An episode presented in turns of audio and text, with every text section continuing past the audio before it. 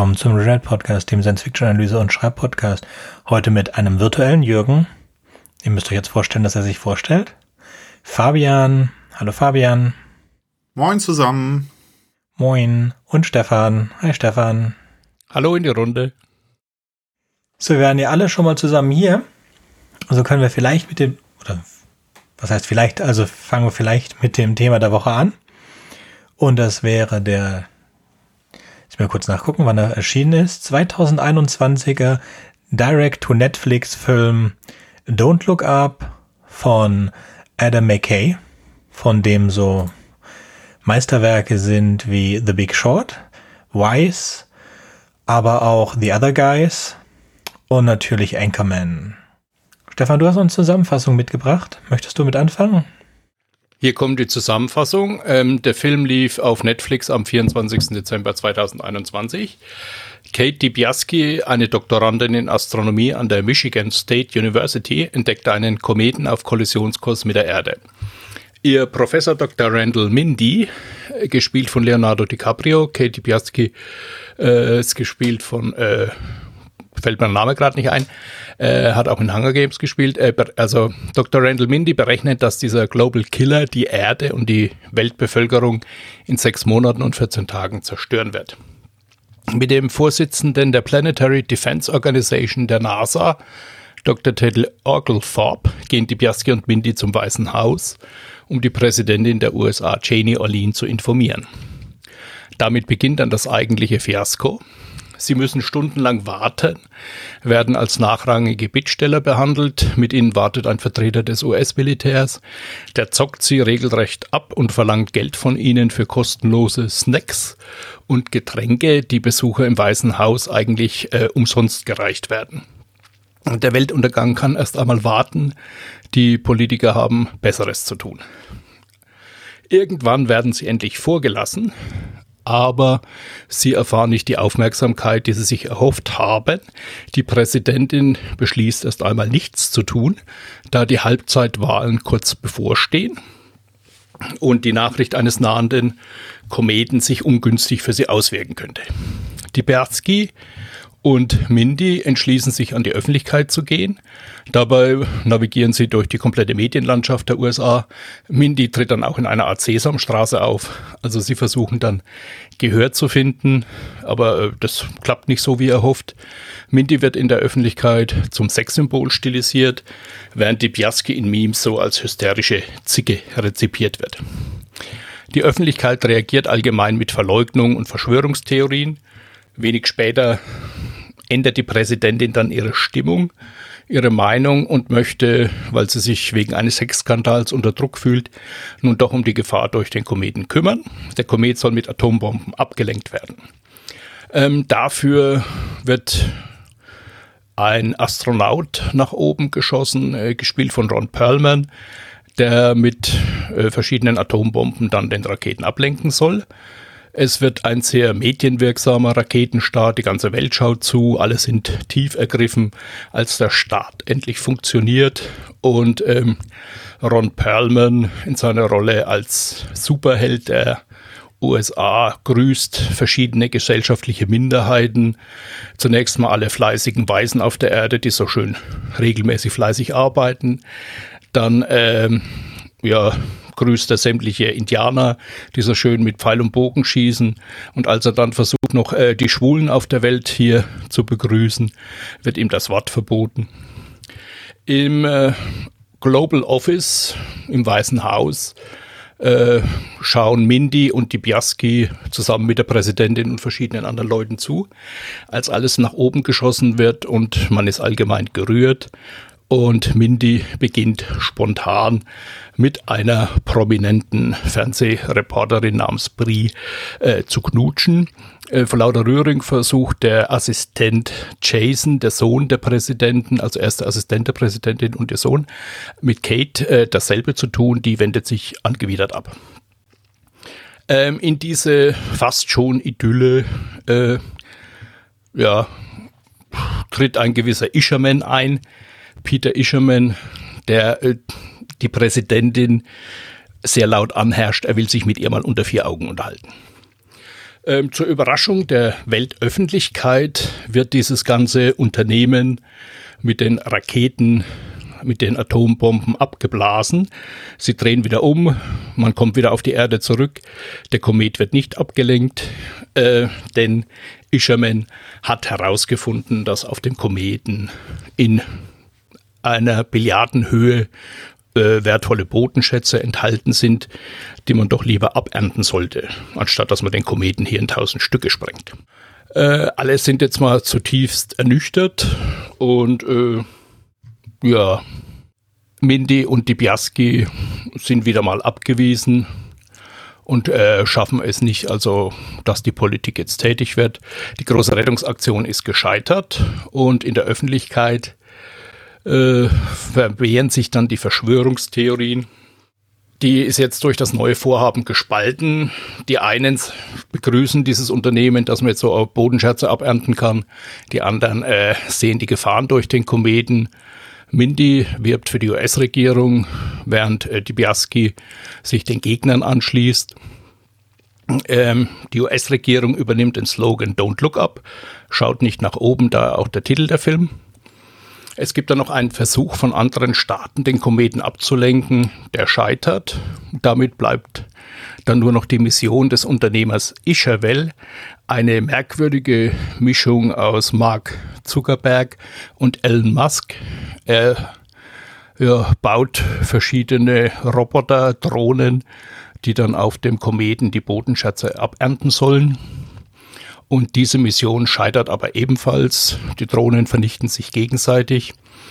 Und äh, ja, das Ende der Welt ist besiegelt. Die US-Präsidentin Ischavel und weitere Menschen äh, schaffen es aber, in einem 2000 Personen Raumschiff zu entkommen. Äh, Mindy wird von der Präsidentin ab, äh, angeboten, da mitzufliegen. Er lehnt es ab und verbringt die verbleibende Zeit mit seiner Familie und Freunden. Unter anderem auch mit Kate DiBiaschi, die dann zu ihm nach Hause kommt. Der Komet trifft die Erde, löscht nahezu das gesamte Leben aus. Die entkommenen Menschen im Raumschiff landen nach einem 22.740 Jahre langen Kälteschlaf auf einem belebten Planeten. Sie entsteigen dem Raumschiff nackt und unbewaffnet. Und jetzt kommen so verschiedene wilde Tiere angelaufen, äh, die werden Bronterrock genannt und Präsidentin Olin wird als erste von diesen Tieren gefressen.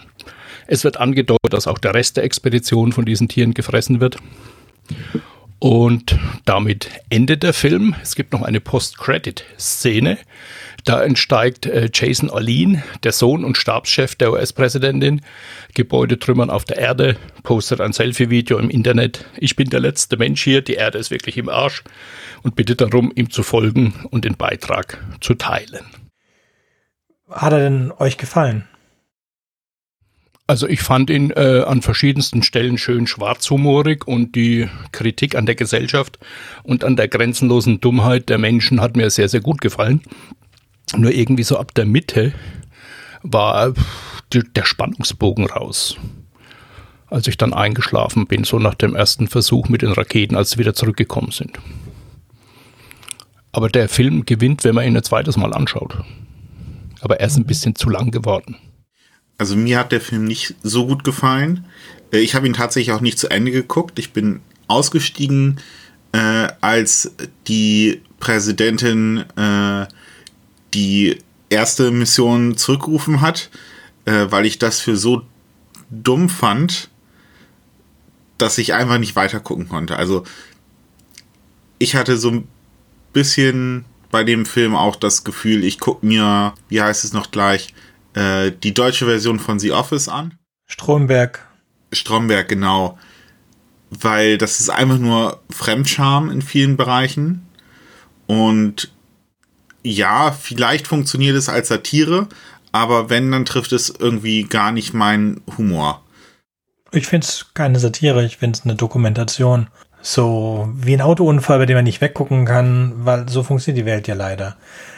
Also ich mag den Regisseur, ich mag jetzt auch die anderen Filme jetzt weniger als Komödien, die er gemacht hat, sondern ich mag vor allen Dingen The Big Short.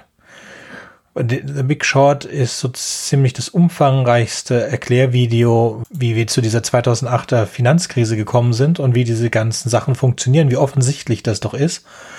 Und es ist trotzdem scheinbar nur eine Handvoll Menschen aufgefallen, wie idiotisch das alles ist, so dass wir halt tatsächlich dieses Problem bekommen haben. Und man sieht ja, dass Menschen sich halt genauso verhalten in anderen Krisensituationen. Und das ist jetzt als eine Satire auf die Klimakatastrophe zu sehen, kann man aber auch auf ähm, die Corona-Pandemie sehen, weil es ist ja, es gibt ganz einfache Fakten und dann die Menschen, die einfach damit nicht klarkommen.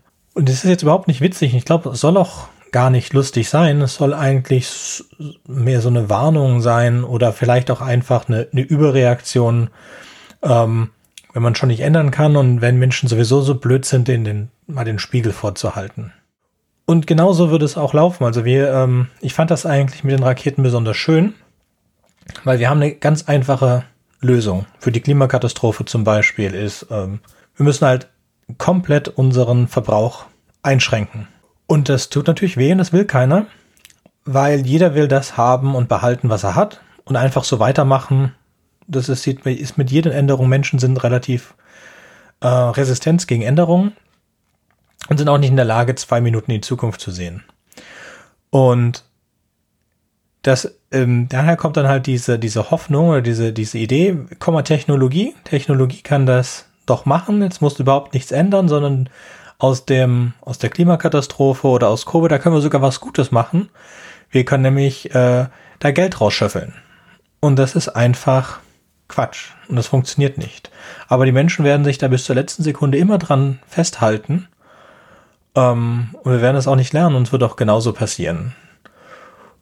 Das hilft jetzt natürlich niemandem, dass man das gesagt hat, aber es ist egal. Ich finde das besonders faszinierend, weil, also ich habe jetzt nichts mit Klima zu tun, sondern mit IT, aber mir läuft das auch genauso. Wir, wir Lead-Architekten oder wir Architekten sagen, wie was passieren wird. Dann gucken sie sich die viele Leute das an. Manchmal wird uns geglaubt, manchmal halt auch nicht. Aber es passiert dann mit ziemlicher Sicherheit so, wie man es vorher gesagt hat, dass es passieren wird. Und ja, manche Sachen lassen sich leider nicht ändern. Ja, also ich fand es äh, daher einen sehr schönen Film. Klar, könnte man locker kürzen, aber ich finde die, die Punkte halt, äh, der Glaube an die Technologie, die Unfähigkeit und Langsamkeit von äh, dem politischen oder generell von einer repräsentativen Demokratie, ist ja auch vollkommen so gewollt. Ja, es gibt nichts, wir kennen nichts Besseres als eine repräsentative Demokratie, aber die funktioniert halt nur so lang gut, solange ähm, was du ändern willst, sich innerhalb der Wahlperiode abspielt. Und wenn etwas sich außerhalb dieser Wahlperiode abspielt, etwas langfristig geplant ist, dann kann man das mit repräsentativer Demokratie nicht anständig machen. Es geht halt nicht. Da wissen Menschen einfach zu, na, ich will nicht dumm sagen, weil wissen tun wir es ja schon, aber da stehen wir uns halt selbst mit im Weg. Ja, ich hätte, ich hoffe, der kriegt noch Oscar. ja, an mich hat er sehr in, in erinnert. Also wir hatten dann drüber gesprochen, dass er, äh, mich erinnert er unglaublich an Idiocracy. Ist auch ein Film, mit dem ich nicht lachen kann. Aber der ein paar Wahrheiten und ein paar Voraussagen über die Menschheit getroffen hat, die auch so eingetreten sind. Und äh, andere Leute, unseren virtuellen Jürgen vor allen Dingen, ich will ja nicht für euch sprechen, vielleicht euch auch, aber den virtuellen Jürgen hat es sehr an Armageddon erinnert. Und das kann ich überhaupt nicht nachvollziehen. Also von der Geschichte her vielleicht, aber von der Aussage halt überhaupt nicht. Und deswegen ähm, lassen wir jetzt Jürgen mal kurz Armageddon zusammenfassen. Mein Summary zum Film Armageddon.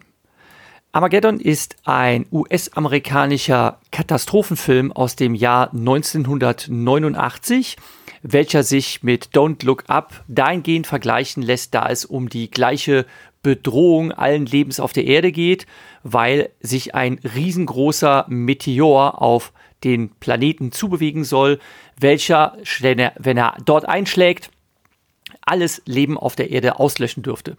Der berechnete Durchmesser dieses Himmelskörpers wird in dem Film mit 1000 Kilometer angegeben.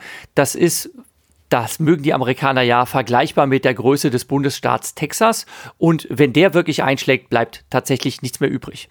In einer Verzweiflungsaktion, denn nur wenige Tage, dann wird die Katastrophe eintreten, ähm, entschließt man sich, ein Spezialteam mit zwei Space Shuttles dem Himmelskörper entgegenzuschicken. Diese sind bemannt mit einem Bohrteam, welches ähm, gespielt wird in Starbesetzung von Bruce Willis, Ben Affleck, äh, ben Affleck und äh, wer sonst noch zu erwähnen wäre, ist äh, Liv Tyler in einer Nebenrolle, die Bruce Willis Tochter spielt. Fun Fact dazu übrigens, an dem Tag heute, dem 18. März, wo wir die Episode aufnehmen, sind wir einen Tag vor Bruce Willis Geburtstag. Der ist nämlich am 19. März 1955 in Ida Oberstein. Ja, das ist in Deutschland geboren worden. Und Willis war zu der Zeit, als dieser Film halt gedreht wurde, 43 Jahre alt. Affleck, der seinen Schwiegersohn spielt, ähm, war damals 26 Jahre alt und die hübsche Liv Tyler, die im gleichen Jahr geboren wurde wie ich, ist zu der Zeit 21 Jahre alt gewesen. So, die machen sich halt auf den Weg zu diesem Asteroiden, wie sich für einen Actionfilm gehört, havarieren natürlich zum Teil die ähm, Shuttles auf dem Weg dorthin. Die damals noch am Himmel befindliche Raumstation Mir wird auch aus dem Orbit geblasen.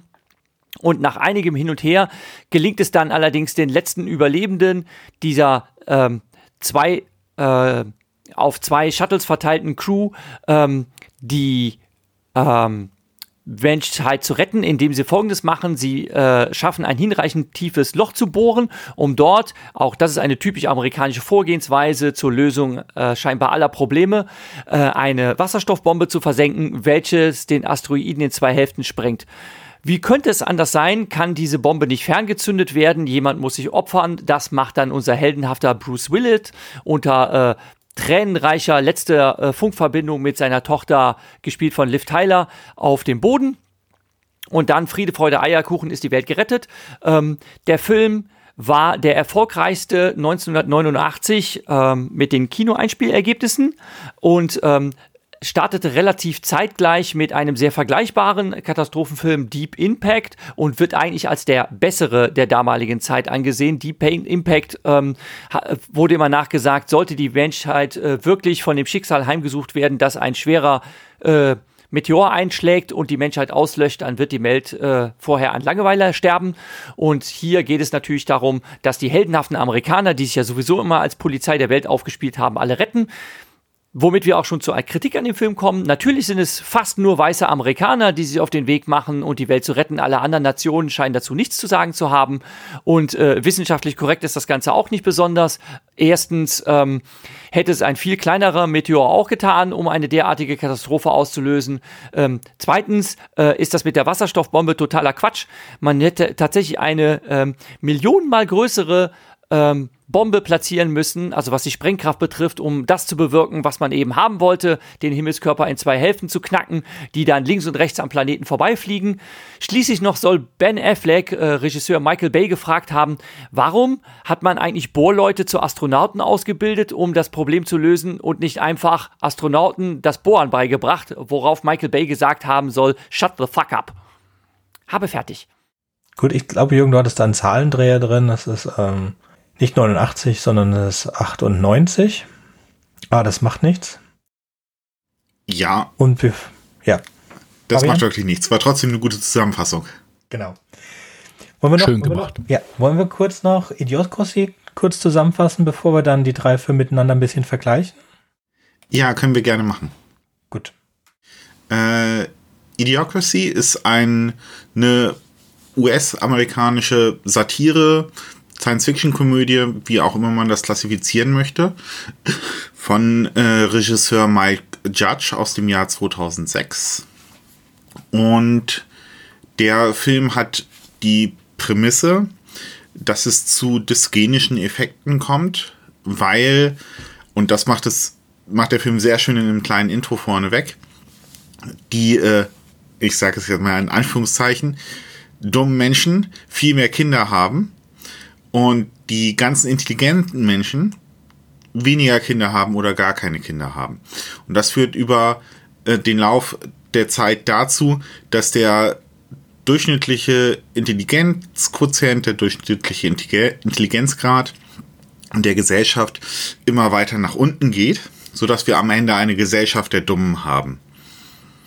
Äh, der Film selbst äh, folgt einem äh, Menschen aus, dem, äh, aus der Armee, nämlich äh, Joe Bowers. Der ist ein Armeebibliothekar und er gilt innerhalb des Militärs als der durchschnittlichste Durchschnittsamerikaner, äh, der dann auch natürlich einen IQ von 100 hat. Das ist der Durchschnitts-IQ. Also IQ wird angegeben äh, mit Abweichungen von 100. 15 IQ-Punkte sind dann immer eine Standardabweichung. Und ähm, der wird zusammen mit der Prostituierten Rita in ein Kälteschlafexperiment ähm, gesetzt, in dem halt beide in solche äh, Kälteschlafkapseln gesetzt werden. Und aufgrund von Budgetkürzungen gerät das Projekt in Vergessenheit und damit auch die beiden Kapseln, was dazu führt, dass die beiden statt ein Jahr später im Jahr 1505 wieder aufwachen. In halt einer geistig degenerierten Gesellschaft. Äh, wir sehen dann so einen kleinen Zusammenschnitt, wie äh, die Gesellschaft äh, verdummt und grundlegende Infrastrukturen ähm, zum Teil gar nicht mehr funktionieren und im Grunde alles in einer riesigen Müll Müllhalde endet, äh, in der halt auch diese Kälteschlafkapseln sind. Wir folgen zuerst nur äh, Joe, wie er sich in dieser Gesellschaft zurechtfinden muss. Er Platz in die Wohnung von Frito Petejo ähm, und kann ihn kaum verstehen, weil sich das Englisch äh, halt in eine andere Richtung entwickelt hat. Ähm, Richtung Pidgin-Englisch. Ähm, und wir kriegen halt einen Eindruck davon, wie die Welt dann in 500 Jahren aussieht. Die Menschen tragen Plastikwäsche, äh, tragen Plastikschuhe, das sind diese Crocs. Ähm, da hat man auch tatsächlich gesucht, was würden solche dummen Menschen in der Zukunft tragen. Das waren dann halt Crocs und Crocs sind ein paar Jahre später richtig beliebt geworden auch so eine kleine Voraussage dieses Films. Er, ähm, also Joe, äh, begibt sich zu einem Krankenhaus und stellt da fest, dass dann tatsächlich so viel Zeit vergangen sind. Ähm, er kann seine Rechnung nicht bezahlen, weil er keinen gültigen Identitätsnachweis hat, der in Form eines äh, Barcodes auf dem äh, äh, auf der Haut äh, nachgewiesen wird und dieser Barcode wird ihm dann entsprechend neu ähm, auftätowiert. Und dadurch, weil ähm, dieser Automat im Gefängnis äh, nicht so richtig gut funktioniert, kriegt er dann auch eine neue Identität und zwar not sure im Englischen, im Deutschen dann nicht sicher. Ähm, er kriegt im Gefängnis dann auch einen Intelligenztest. Da ähm, stellt sich dann heraus, dass er mit seinem früheren Durchschnitts-IQ von 100 äh, halt totaler Durchschnitt war, jetzt der intelligenteste Mensch der Erde ist. Das äh, wird dann auch sein weiteres äh, Schicksal sehr stark beeinflussen. Äh, er schafft es nämlich aus diesem Gefängnis zu fliehen, einfach indem er seinem äh, Gefängniswärter sagt, dass er freigelassen werden soll. Und der glaubt ihm.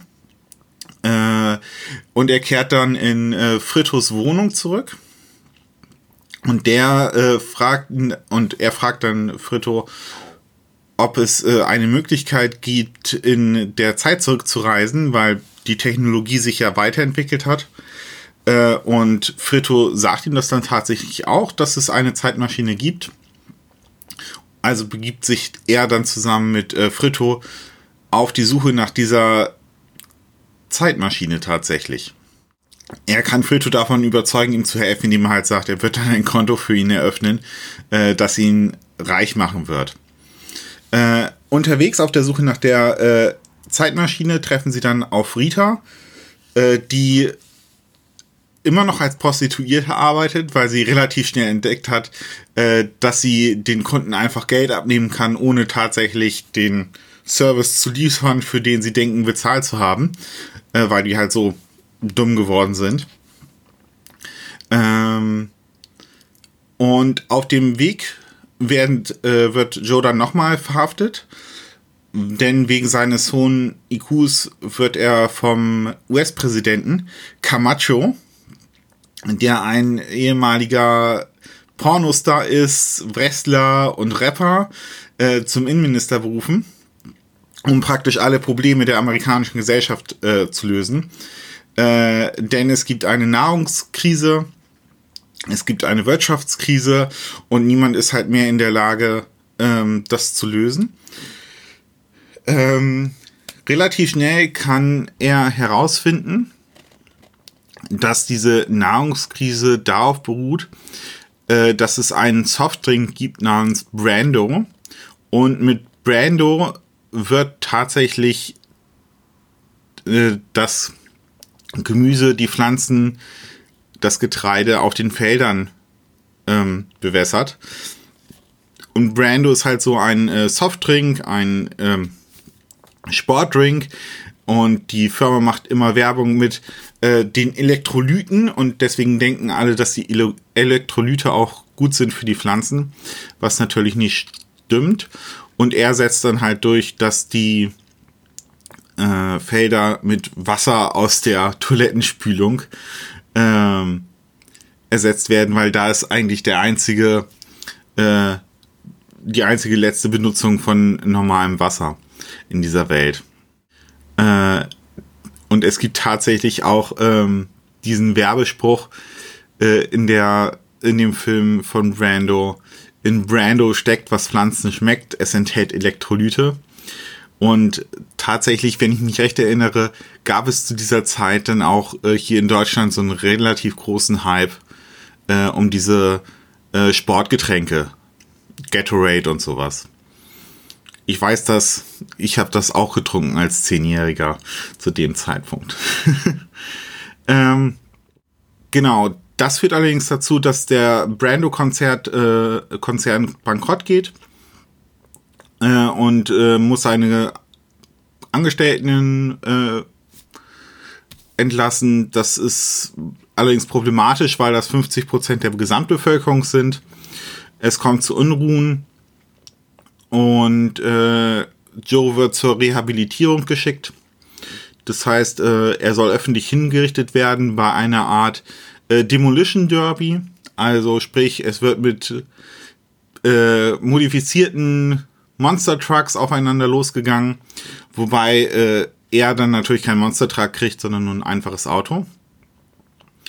Äh, das kann allerdings Rita abwenden, indem sie Fritto dazu bringt, Bilder äh, von den Pflanzen auf den Feldern zu verbreiten.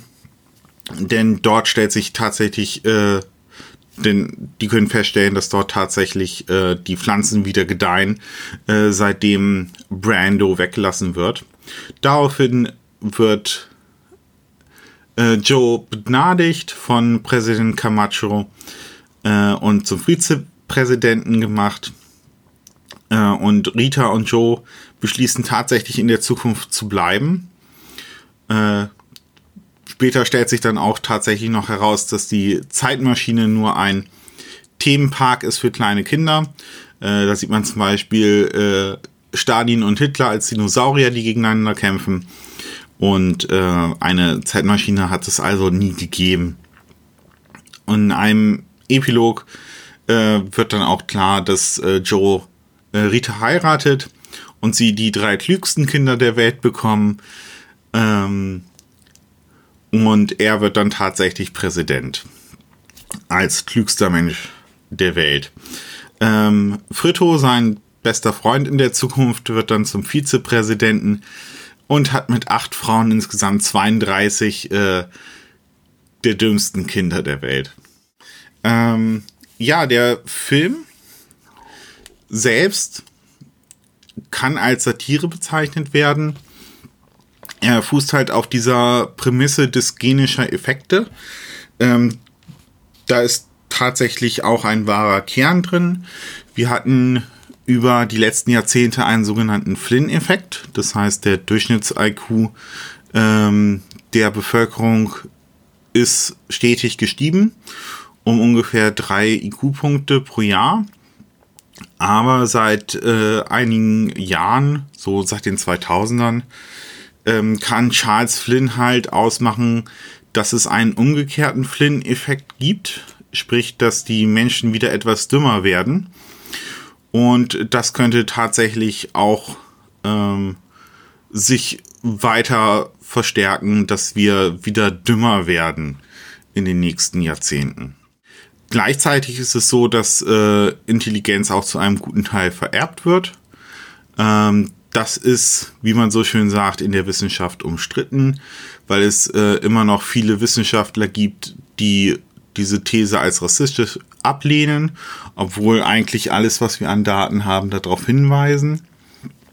Und ähm, der letzte, der das ähm, öffentlich, öffentlich wirksam angesprochen hat, das war Thilo Sarasin, der das dann allerdings auch wieder in einen Zusammenhang gestellt hat, dass halt äh, Zuwanderer aus anderen Gesellschaften dazu führen, dass es halt zu dysgenischen Effekten kommt, weil wir halt viele Zuwanderer haben, äh, die viele Kinder haben, die nicht so klug sind wie die Durchschnittsbevölkerung. So ist seine These. Ähm, die diese dysgenischen Effekte sind auch schon vorher in der äh, Literatur behandelt worden. Wir haben zum Beispiel frühe Werke, so frühe Werke wie ähm, The Time Machine von ähm, George Orwell, nee, doch. H.G. Wells. H.G. Wells. Ich, seit 20 Jahren verwechsel ich die beiden.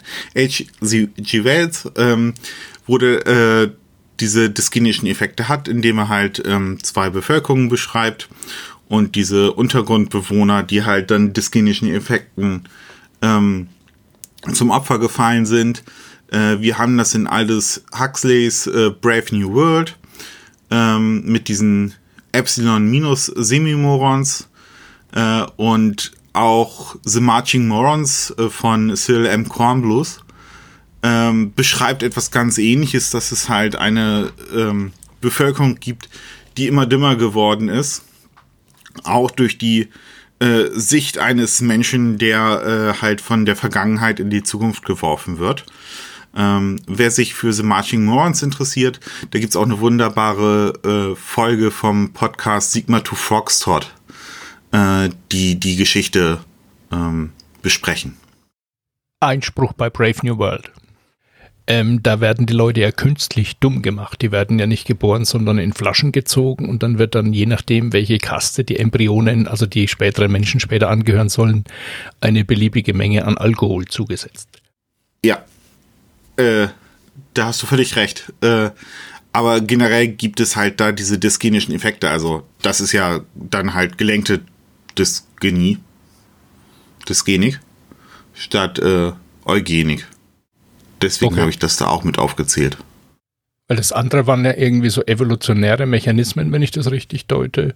Genau, das sind evolutionäre äh, Mechanismen und bei ihm ist das halt Menschenzüchtung. Also bei Aldous Huxley. Klar.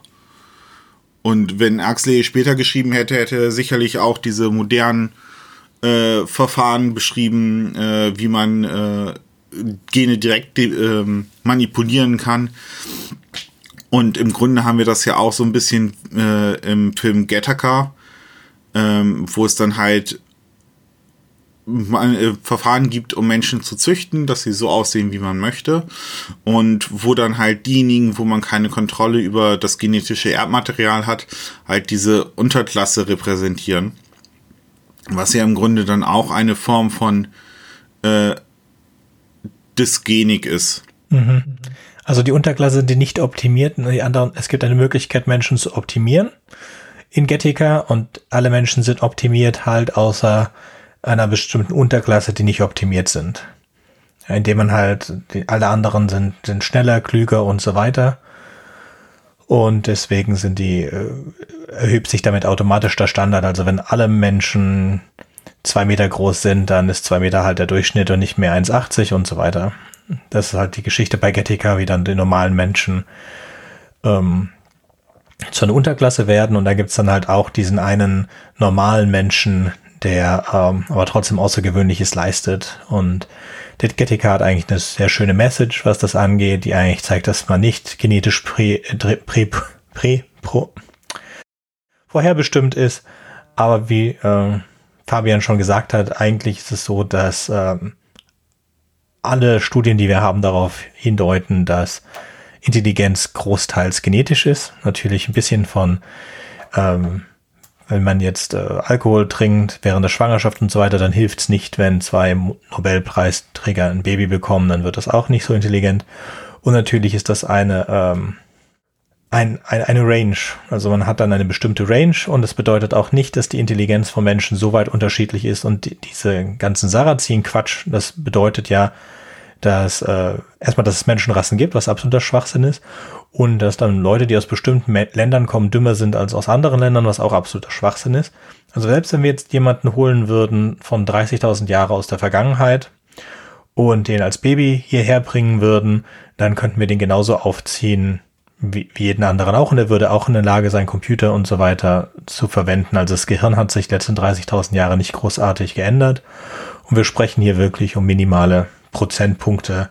Also ähm, und generell dieser diese diese diese 100 diese 100 IQ werden seit ewig und drei Tagen immer weiter nach oben gesetzt. Außerdem sind wir auch schon mittlerweile von diesem IQ-Gedanken weggekommen, weil das diese, diese alten IQ-Tests eine bestimmte Art von Intelligenz getestet haben. Das, der Mensch ist allerdings zu sehr vielen verschiedenen Arten von Intelligenz in der Lage. Und jetzt nur weil wir gegen Computer zum Beispiel im Schach verlieren, sind wir deswegen nicht dumm, sondern die Intelligenz, die, das menschliche Gehirn ist halt so adaptiv, dass es sich auf bestimmte Sachen umstellen kann. Was natürlich auch dann immer wieder jede Generation, und das auch schon seit Aristoteles, hat schon gesagt, äh, es geht mit der nächsten Generation zugrunde, die sind alle so dumm und so impertinent und so weiter. Und das gilt eigentlich für jede Generation. Und im Moment ist halt der Trend, beziehungsweise ich mich das letzte Mal darüber informiert habe, was mich auch nicht so besonders interessiert, ist, dass die Aufmerksamkeit zurückgeht. Also, wir müssen jetzt mal, gucken, denken wir mal drüber nach. So 100 Jahre konnte man sich ganze Tage in Büchern äh, oder in Kunstwerke äh, vertiefen, weil es gab auch nichts anderes. Und dann ging es Schlag auf Schlag mit Radio, Fernsehen, Internet äh, und jetzt irgendwelchen Apps dass Menschen sehr viel mehr Multitasking fähig sind, aber deswegen auch Probleme haben, sich auf eine bestimmte Sache länger zu konzentrieren. Das ist auch nachgewiesene Tatsache. Das bedeutet aber nicht, dass wir diese Fähigkeit nicht haben, sondern dass unsere Umwelt uns dazu gebracht hat, diese Fähigkeit jetzt gerade unterzuentwickeln. Wir können sie aber, wenn wir wollen, und das tun ja auch viele Menschen, zum Beispiel durch Meditation und so weiter, wieder zurückerlangen. Ja. Sehr schöner Film. Idiocracy hat mir sehr gut gefallen. Ähm, ich glaube jetzt nicht, dass wir dümmer werden, aber es, äh, ich glaube, dass es schwieriger ist, ist ein Konsens zu haben. Wir, oder früher wussten wir einfach nicht, wie viel Diskonsens wir haben. Und jetzt haben wir dadurch die Möglichkeit, durch diese absolute superschnelle Kommunikation, die wir haben, ähm, wenn es nur drei Leute gibt auf der Welt, die eine Meinung haben, können sich diese drei meine, äh, Leute trotzdem zusammenfinden und sich diese Meinung teilen. Und ja, mein, mein Kunstlehrer hat es mal so gesagt, wenn nur zehn Leute auf der Welt seine Kunstwerke verstehen würden, wäre er schon glücklich. Es ist halt nur schade, dass er nie mit denen sprechen kann. Und das ist gerade halt der Punkt, der, ähm, der sich geändert hat dass jetzt tatsächlich diese zehn Leute sich finden können und darüber reden können, was sie in diesen Kunstwerken sehen, was ja in dem Fall was Positives ist, aber halt, was man auch mit jedem anderen Quatsch machen kann. So, es gibt eigentlich jetzt jede Meinung. Es gab zwar schon früher auch jede Meinung, nur hast du sie halt nicht gehört.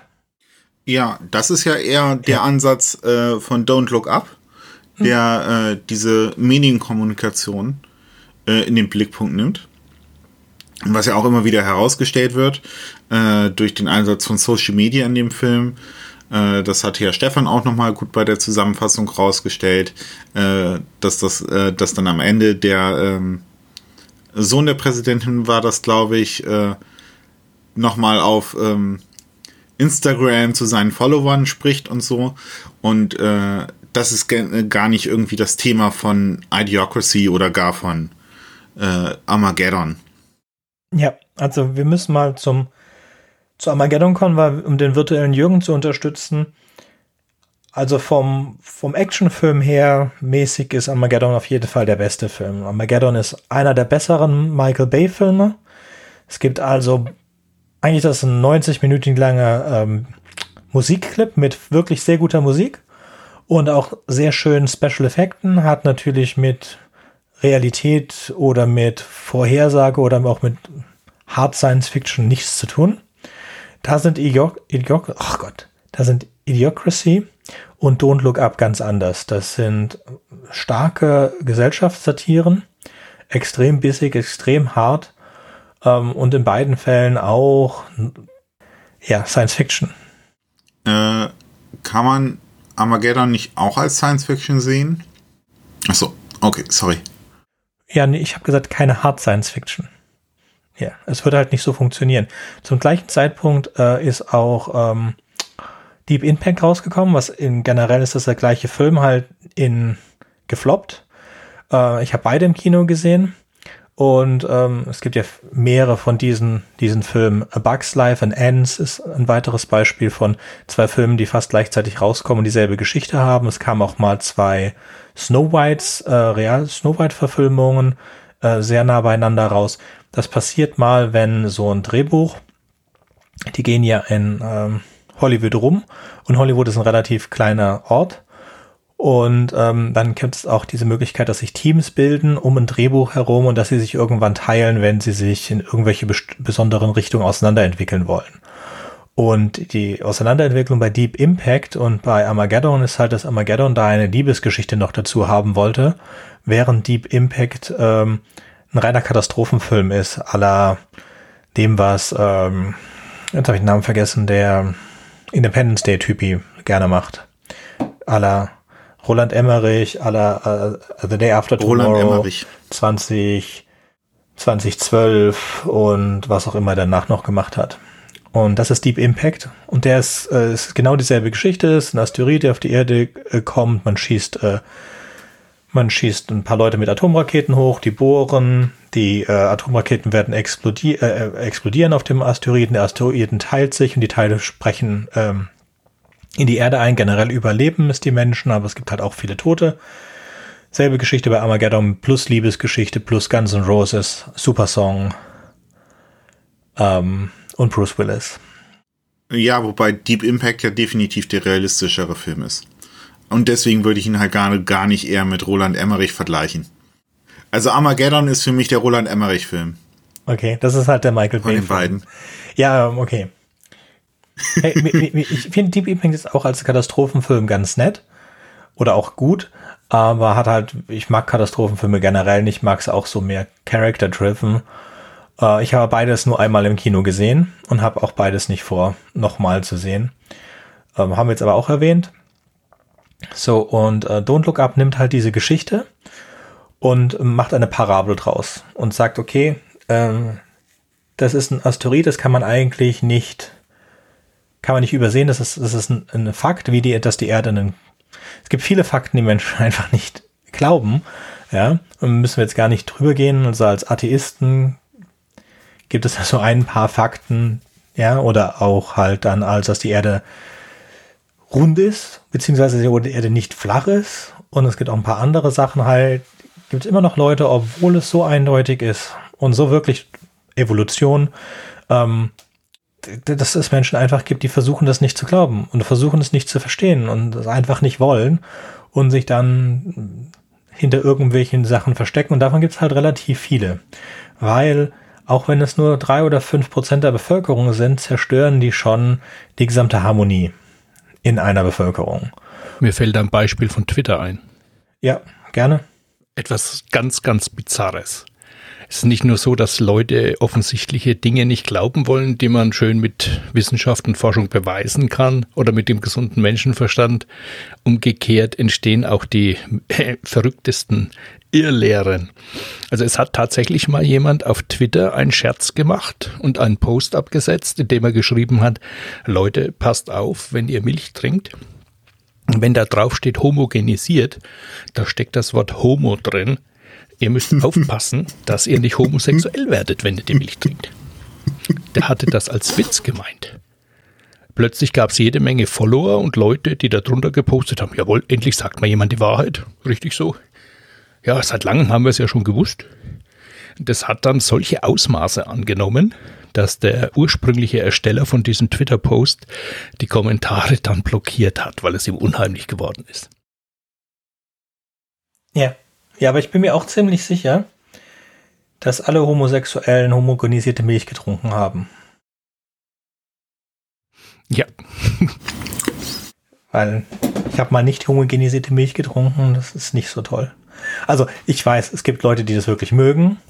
Man kann es auch direkt vom Kuhäuter trinken, aber ja, ja, das ist das, das ist sowas. Es ist auch so so andere Dinge wie es gibt. Ich kenne sehr viele sehr intelligente Menschen und es gibt bei allen dann aber irgendwas, wo wo der Glaube dann hoch ist. Also vor allen Dingen hier in Deutschland, Süddeutschland, äh, sind halt so Sachen wie Homopathie, die ganz eindeutig überhaupt nicht nicht funktionieren können. Ja, es gibt dann trotzdem die Menschen, die dran glauben, irgendwie und irgendwie muss es ja funktionieren. Und die sich das dann dann alle vorhalten, obwohl es wirklich null gibt keine Möglichkeit. Das Ganze ist, ist so bescheuert. Man kann auch erklären, wie, der auf diese, wie man auf diese bescheuerte Idee damals gekommen ist und warum das keinen Sinn macht. Das macht aber gar nichts. Ja, es gibt ja, das, es funktioniert oder ich habe das Gefühl, es funktioniert und es schadet mir nicht und so weiter. Und dann ist halt auch immer das Problem ist, wo ist sowas, wo ist der Schaden und wo ist da halt keiner? Wie weit muss man die Leute ihre Namen tanzen lassen? Ähm, ja. Globuli funktionieren bei Kindern. Bei Hunden, auch bei Autos. Ähm, sie haben nur einfach keine Wirkung. Also nicht mal bis zum Placebo-Effekt. Aber das ist, das ist ja auch was. Ich kann auch, ähm, ich kann auch Kakao trinken, habe ich auch keine Kopfschmerzen mehr. Also so Selbstbetrug funktioniert halt schon extrem hoch. Es ist also, dass die, dass die, die, die, die Grundlagen, die hinter der ganzen Lehre der Homopathie stehen, sind alle Schwachsinn. Es ist nichts, auch überhaupt nichts. Klar kannst du Zuckerkügelchen nehmen und dich danach gut fühlen und das Ordnung hat nur nichts mit Homopathie zu tun. Ja, das ist genau wie, naja, wie anderer Quatsch halt, wie Namen tanzen oder so weiter oder wie äh, Akupunktur oder all diese Sachen, die funktionieren halt nachweislich nicht. Und natürlich können Menschen die trotzdem machen. Es wäre aber schön, wenn man sich davor eingestehen würde, dass sie nachweislich nicht funktionieren. Und das ist halt genau das Problem, dass wir, es sehr schwierig ist, selbst mit den intelligentesten Menschen, auch die ich kenne und die ich sehr hoch schätze, dass man sich da nicht auf all diese Sachen einlassen kann. Es liegt auch allein daran, dass ich viel, dass du dich einfach, dass man sich damit einfach nicht beschäftigen möchte. Es geht auch extrem viel. Ich zum Beispiel möchte mich jetzt nicht damit beschäftigen, warum die Erde eine Kugel ist. Ich habe das gelernt, dass die Erde eine Kugel ist und ich glaube das jetzt einfach. Aber wenn ich jetzt äh, der Überzeugung wäre, die Erde wäre flach, dann würde extrem viel Mühe müsste ich da reinstecken, um ähm, zu beweisen oder nachzuverstehen, warum die Erde eine Kugel ist. Ja, und warum sie nicht flach ist. Weil es ist genau wie mit diesen anderen Sachen. Menschen sind nicht besonders gut in langfristigen Denken und Menschen sind nicht besonders gut, sich auf alle möglichen Sachen zu konzentrieren, einfach weil es zu viel gibt. Wir können nicht in allem Experten sein und wir können nicht alles verstehen, wir können alles nicht wissen. Und dann dieses, äh, wie man so schön sagt, dieses Debunking, dieses Mythbusting, äh, von Dingen, die man als ähm, richtig angesehen hat. Also so ganz normale Sachen, die, äh, wenn du einen Frosch ins Wasser setzt und ähm, das erhitzt, dann springt der Frosch nicht langsam erhitzt, dann springt der Frosch nicht raus. Das ist Quatsch. Das ist, das kommt von einem Experiment, das auch ein bisschen anders war und daher kommt halt diese, die, dieser, dieser Satz. Aber natürlich springen Frosche da normalerweise raus. Und es gibt auch viele andere Sachen, die ich dann, wo ich dann auch öfter sagen muss, okay, jetzt hatte ich, ich habe was erzählt, das habe ich auch schon hier im Podcast mal ein paar Sachen erzählt, wo ich dann später rausgefunden habe, ey, das war gar nicht so. Das ist gar nicht so. Es gibt einfach viel zu viel Zeug, was sich dann irgendwie logisch anhört oder auch man einfach denkt, es sei so und so viele Leute haben das gesagt, es steht auch teilweise in Büchern oder in, in Wikipedia-Artikeln und so weiter. Und dann findet man heraus, dass es nicht so ist, beziehungsweise es gibt auch viele Dinge, die wir als Tatsachen sehen und dann später besser verstehen, äh, wie es funktioniert, weil einfach die Wissenschaft sich weiterentwickelt hat. Weil man vor 100 Jahren gedacht hat, das ist deswegen so. Jetzt wissen wir mittlerweile, das ist so wegen was anderem. Aber man kann sich nicht überall auf allem die ganze Zeit perfekt vorbereiten und immer up to date sein und die letzten wissenschaftlichen Artikel dazu gelesen haben. Man wird ja sonst wahnsinnig. Und das finde ich schlimm, weil es gibt einfach nicht diese eine, diesen einen Ort, wo man nachgucken kann und sagen kann, wie das es jetzt war. Als ich 14 war, habe ich von meinem Opa eine dreibändige Ausgabe des Blo äh, Brockhaus oder Bertelsmann, Bertelsmann glaube ich, bekommen. Und das hat bis ich 20 war, da habe ich 90 Prozent meiner Informationen rausgezogen. Und dann war das Internet weit genug verfügbar und es gab die Wikipedia. Aber davor habe ich das Ding immer aufgeschlagen. Also ich glaube sogar ein paar CD-Dinger, äh, Encyclica 95 von Microsoft oder so hat das dann abgelöst. Ja, aber das, ähm, es war früher mal schwierig, irgendwelche Sachen herauszufinden. Und heute, heute gehst du auf Google, auf Bing, ähm, DuckDuckGo oder was auch immer es als Suchmaschinen gibt, trägst es ein und dann gehst direkt zu Wikipedia und guckst dir den Artikel an und dann hast du es. Es ist ein absoluter Overload von Informationen. Es ist auch alles so schwierig, dann das alles nachzuvollziehen. Ja.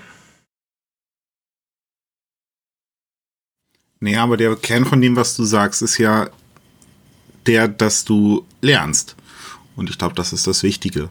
Äh, also das wäre ja schade, wenn der Podcast, ähm, den du vor drei Jahren gemacht hast oder vor zehn Jahren oder 20 Jahren, ähm, den, dass du den immer noch genauso machen würdest, äh, wenn du ihn jetzt nochmal machen würdest.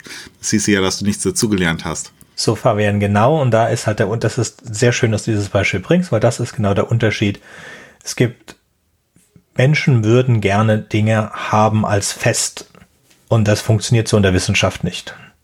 In der Wissenschaft ist alles, oder auch in, in der IT, wo ich arbeite, ist alles, das ist der beste Stand jetzt. Und in zwei Stunden kann das anders sein. Wenn jemand kommt und mir beweist, dass das besser geht, dann müssen wir das halt anders machen. Das ist halt so. Und entweder, entweder bist du dir dem bewusst oder nicht. Und dann ist auch wo, davor, wo ich immer echt Angst habe, ist, wir werden ja älter. Und da kommt der Decision Bias rein. Je jünger du bist, je weniger hast du in das, was du tust, investiert. Je älter du wirst, je mehr von deinem Leben hast du in das, in deine Erfahrungen, in deine Entscheidungen, in dein Wissen investiert.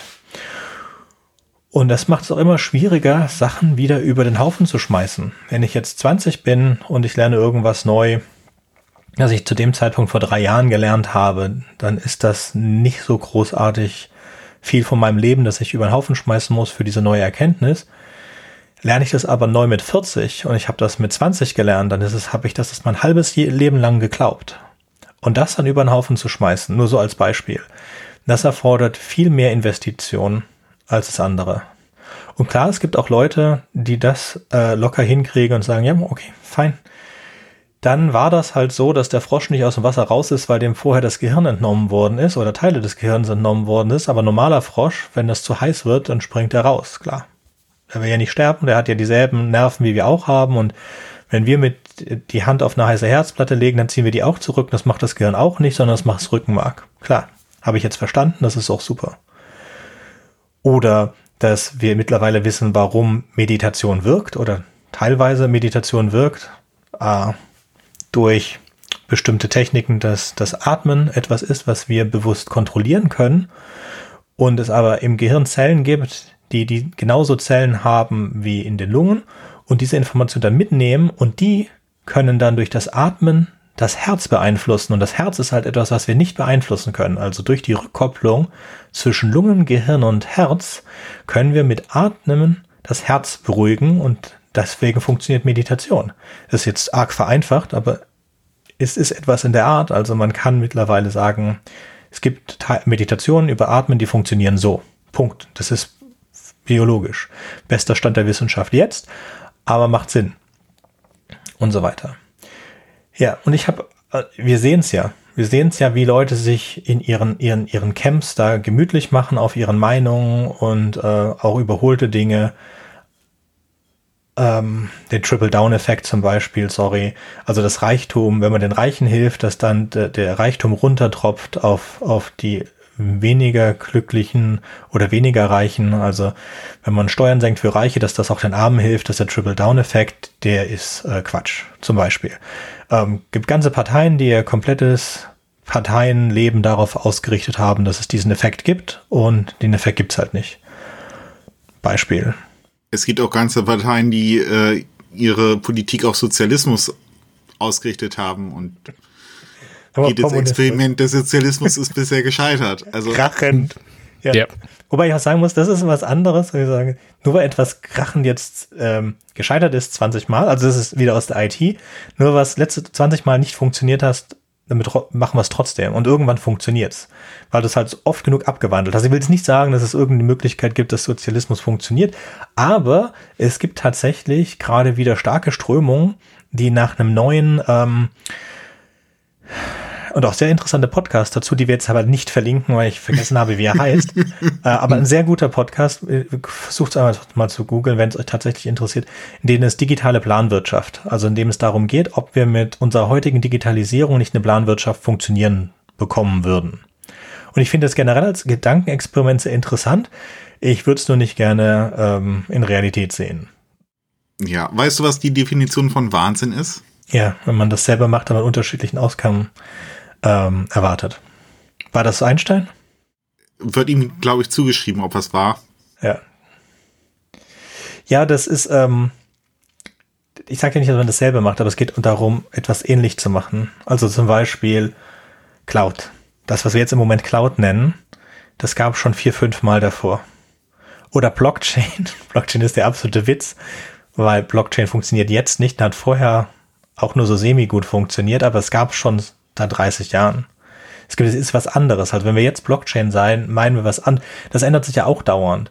Ähm, wir, wir sagen was, meinen was, was damit verbunden ist und das ist aber eigentlich was ganz anderes. Und das ist halt auch mit so, Sozialismus ist jetzt so ein Wort, das kann was bedeuten. Es ist jetzt auch die Frage halt wirklich, in welchen Ausprägungen das was bedeutet. Also sozialer zu sein, finde ich jetzt super. Ob ein Sozialismus ein auf, nur auf diesem sozialen aufgebautes System funktioniert, weiß ich nicht. Äh, würde jetzt aber nicht unbedingt gerne in so ein Experiment reingeraten. Ja, aber was machen wir jetzt dann da draus für unsere drei Filme? Oder äh, auf jeden Fall für Don't Look Up. Also wir haben es euch gesagt, die Welt geht unter. Und wir können, ich könnte jetzt äh, meine Wette aufschließen, wie die Welt untergeht. Äh, wenn natürlich nicht, nicht alle sterben oder so, es wird aber schon schlimm. Schlimm, schlimm, schlimm, schlimm, schlimm, sehr schlimm. Ähm, und ich sehe nicht, dass wir irgendwas dagegen tun. Ich habe nichts dagegen, wenn Leute es vers- ich, äh, ich tue alles, was mir persönlich immer in meiner Macht steht. However, das ist nicht verdammt viel. Man müsste wirklich als Gesellschaft etwas dagegen tun. Und wir sind ja, und das finde ich so traurig, wir sind ja als Gesellschaft in der Lage, etwas zu tun. Das haben wir bewiesen mit Covid und das beweisen wir jetzt gerade mit dem Angriffskrieg auf die Ukraine, dass wir als weltweite Gemeinschaft reagieren können, wenn wir wollen. Und dass wir aber für die Klimakatastrophe nicht wollen. Beziehungsweise, das würde ich gar nicht so schlimm ausdrücken, sondern dass wir nicht, nicht in der Lage sind, das zu sehen, weil es einfach so weit weg ist. Und man glaubt, es sei noch weit weg und das ist, war halt bei Covid und das ist bei der Ukraine anders. Das ist jetzt, das sehen wir, dass das jetzt ist. Und das finde ich schade und ich finde schön, dass es diesen Film gibt. Und das ist die Verbindung auch zu Idiocracy. Als der Film rauskam, haben halt alle gedacht, das sei absoluter Wahnsinn. Und dann hatten wir einen Präsidenten in den Vereinigten Staaten von Amerika, der echt total Idiocracy nach als, als sein, seine Bibel verwendet hat. Genau wie ähm, die Sowjetunion damals unter der Führungskaste, ich hoffe, dass es kein, wenn ich das auch nur in Geschichtsbüchern gelesen habe, ich hoffe, das ist kein Gerücht, dass die damals ähm, äh, ihre Kopie von 1984 alle gehabt haben. Von George Orwells 1984. Ähm, als, damit sie wissen, was sie da eigentlich machen wollen, so als ihr Handbuch. So, ich gehe hoffentlich davon aus, dass, dass, das, ähm, dass das keine Legende ist.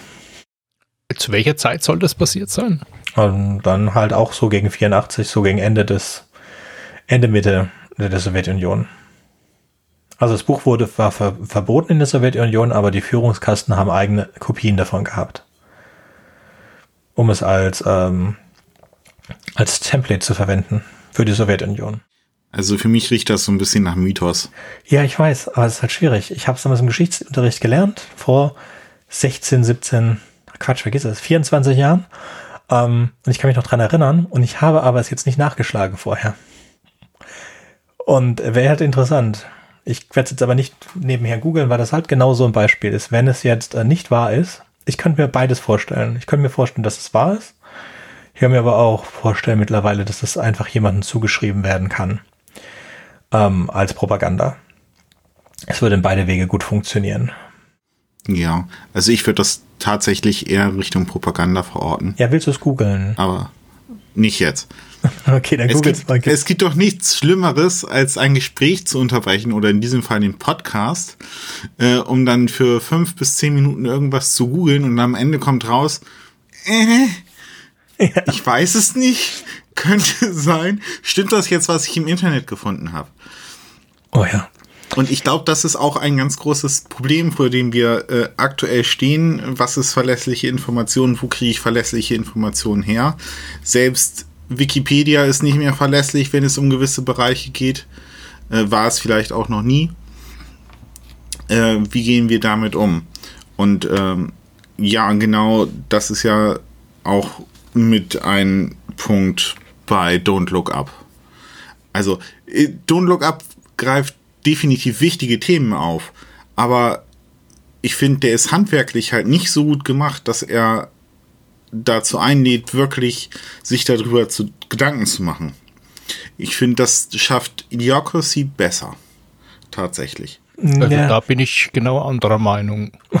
Okay. Also Okay, ich kenne jetzt, Idiocracy leider nicht. Muss ich mir noch mal antun. Oder anschauen, nicht antun. Ähm, also ich wurde sehr stark zum Nachdenken angeregt durch Don't Look Up, durch diese vielen satirischen Spitzen. Auch die eine Szene, in der Ischerwell so sein Data Mining Wissen äh, gegenüber Mindy anwendet, der da seine Bash-Drohne besichtigt. Er sagt ihm da auf den Kopf zu, wie er sterben wird und er hat alle Daten über ihn gesammelt. Er weiß, wie viel Darmpolypen er hat und, und, und. Also diese da ganze Datensammelwut. Da gibt es noch so einen anderen kleinen Gag in der Geschichte. Die Präsidentin will dann auch von ihm wissen, wie sie dann später vielleicht mal stirbt. Und er sagte dann voraus, dass sie von einem Bronterock gefressen wird. Aber er weiß nicht, was das ist. Das ist dann das Tier, das dann auf dem Planeten, wo sie dann später landen, sich über die äh, ja, neuen Siedler hermacht. Die Bronterocks. Ja. Also es- gibt da so viele schöne satirische Spitzen in diesem Film auf alle möglichen gesellschaftlichen Zustände. Des, deswegen habe ich so einen Eindruck, also man müsste den Film öfters als einmal schauen, um das auch wirklich alles würdigen zu können. Ja, Vielleicht muss ich ihn mir dann ja doch noch einmal zur Gänze ansehen. Mhm. Also, ähm, das ist so, so ein zweischneidiges Schwert mit Streaming. Also wir müssen einmal uns eingestehen, dass Streaming nicht wieder weggeht. Es ist halt was Neues. Es kann sein, dass TV weggeht und Streaming dafür da ist, aber TV und Streaming, ähm, die folgen ganz anderen Regeln. Streaming erlaubt viel mehr Experimente äh, als Fernsehen und als Kino. Und wäre dieser Film, und das ist immer was, was man sich bei Streaming fragen muss, wäre dieser Film möglich gewesen im Kino? Vielleicht nicht in der Härte, vielleicht wäre er mehr gepolished gewesen, weil du hast halt als Streaming hast du viel weniger Hände drin, weil du hast keinen, ähm, du hast keinen Verleih drin, also du hast viel weniger Produzenten drin. Du hast einfach Netflix, die schmeißen dir das Geld hin, wenn sie das gegreenlightet haben und das war's. Die haben jetzt, die produzieren einfach zu viel, als dass sie sich da alles angucken können. Die ähm, brauchen auch diese Qualität gar nicht, sondern es ist gut genug. Und das ist halt genau das, was bei Kino nicht so der Fall ist, weil ähm, bei Kino hast du ein, ein relativ niedrig, äh, relativ geringes Angebot von vier, fünf Filmen, die gleichzeitig laufen und da musst du der Beste sein. Weil nur in den Besten gehen wirklich viele Leute rein und das ist dann der Blockbuster und das ist das, wo du richtig Geld machst. Bei Streaming geht es ja nur darum, dass du das nicht kündigst. Dass du Netflix nicht kündigst. Und wenn dir einer von 20 Filmen dieses Gefühl gibt, deswegen kündige ich jetzt Netflix nicht, ist das vollkommen ausreichend. Du musst den Film nicht gesehen haben, du musst ihn nicht gemocht haben, du musst nur deswegen Netflix nicht gekündigt haben. Das ist alles. Und das ist der Unterschied, das ist ähm, schon brutal, anders halt, äh, wie diese Art des Businesses funktioniert. Und deswegen gibt es auch so viel schlechten Content, aber deswegen gibt es auch diese Perlen wie Don't Look Up, die man vielleicht hätte nicht machen können, weil sie hätten zu weit äh, gepolished werden müssen. Und wo wir halt auf der anderen Seite auch oft bei Filmen sagen, da war es jetzt gut, dass jemand drüber geguckt hat. Und ähm, also so Michael Bay zum Beispiel. Michael Bay sind die besten Filme, die die er nicht komplett frei gemacht hat, wo man nicht Geld gemacht hat. Und das Beispiel wäre dieses äh, Six Underground. Das hat er frei für Netflix gemacht. Kann man sich angucken. Ist jetzt nicht das Schlimmste, was, was es gibt. Aber das ist sowas, was du halt nebenher mal guckst. Ich bin sehr froh, dass dafür niemand ins Kino hat gehen müssen. Ja, weil in so einem Film wäre ich dann echt äh, vielleicht sogar ausgegangen, weil es so schlimm ist. Und ja, Don't Look Up hat seine Schwächen, aber ich muss auch ganz ehrlich sagen, ich habe da auch kein Problem mit, dann die zu überspringen, weil ich saß ja nicht im Kino drin. Und deswegen bemerke ich diese Schwächen gar nicht. Und ich habe jetzt, ähm, ich werde mir nochmal angucken, weil ich habe bemerkt, dass ihr euch den genauer angeguckt habt und dass ich wohl mich so zu sehr an dieses Stream gewöhnt habe, dann einfach äh, ein bisschen rumzuspringen, so dass mir so diese Längen nicht auffallen. Dann würde ich, äh, ich bin eigentlich durch. Wie sieht's bei euch aus? Ja, ich auch. Ja, kein schlechter ja. Film. Mir gefällt Idiocracy besser. Äh, Armageddon, wenn ihr einen guten Michael Bay sehen wollt und ihr wollt nicht ähm, Pain and Gain sehen, sondern ihr wollt ein bisschen was Bombastisches sehen, das mehr so Michael Bay ist, weil wenn ihr Pain and Gain seht, dann ist das kein, das, das schreit nicht Michael Bay. Das ist ein guter Film, aber schreit nicht Michael Bay. Armageddon schreit euch ins Gesicht Michael Bay. Das ist äh, besser als so ziemlich alles andere, was er gemacht hat. Ähm, kann man sich gerne angucken und auf keinen Fall guckt euch Pearl Harbor an. Bitte nicht. Ich habe Pearl Harbor im Kino gesehen. Ich bin in der Pause fast gegangen und ich hätte gehen sollen. Ich hätte gehen sollen.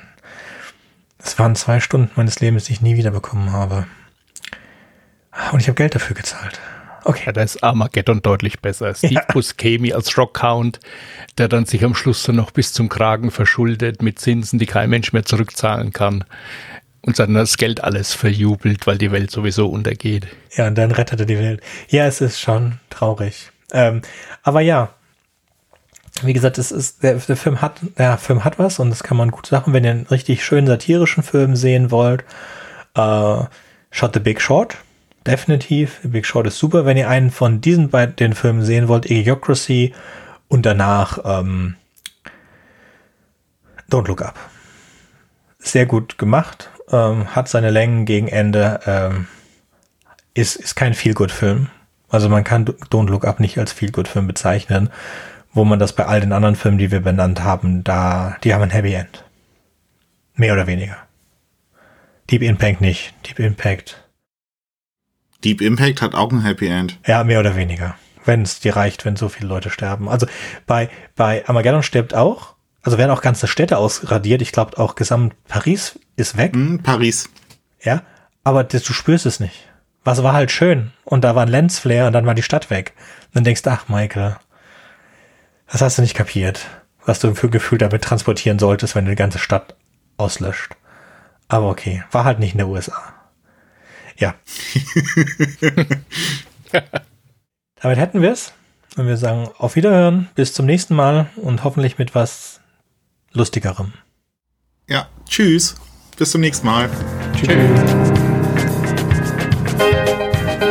Wartet, ich habe noch was vergessen. Wenn euch unser Podcast gefällt und ihr vielleicht sogar mitmachen möchtet, würden wir uns über Nachrichten von euch freuen. Ihr erreicht uns unter anderem über podcast at rewrite-podcast.de, Twitter oder Reddit. Über Kritik und Kommentare freuen wir uns natürlich auch. Ihr könnt uns unterstützen, indem ihr uns weiterempfehlt und bewertet, zum Beispiel auf iTunes, Spotify oder YouTube oder auf jeder anderen Podcast-Plattform, die uns führen. Zum Mitmachen braucht ihr nichts weiter zu haben als ein Headset und das kostenlose Programm Studio Link Standalone. Ihr könnt eigene Themen vorschlagen oder ihr sucht euch etwas aus unserem Sendeplan aus. Den Sendeplan und die weiterführenden Links findet ihr unter rewrite-podcast.de slash mitmachen. Und ihr könnt auch bei unserem Geschwister-Podcast Podyssey reinhören. Podyssey veröffentlicht alle zwei Wochen eine Kurzgeschichte aus den Genren Fantasy und Science Fiction. Wenn ihr ein paar von unseren tollen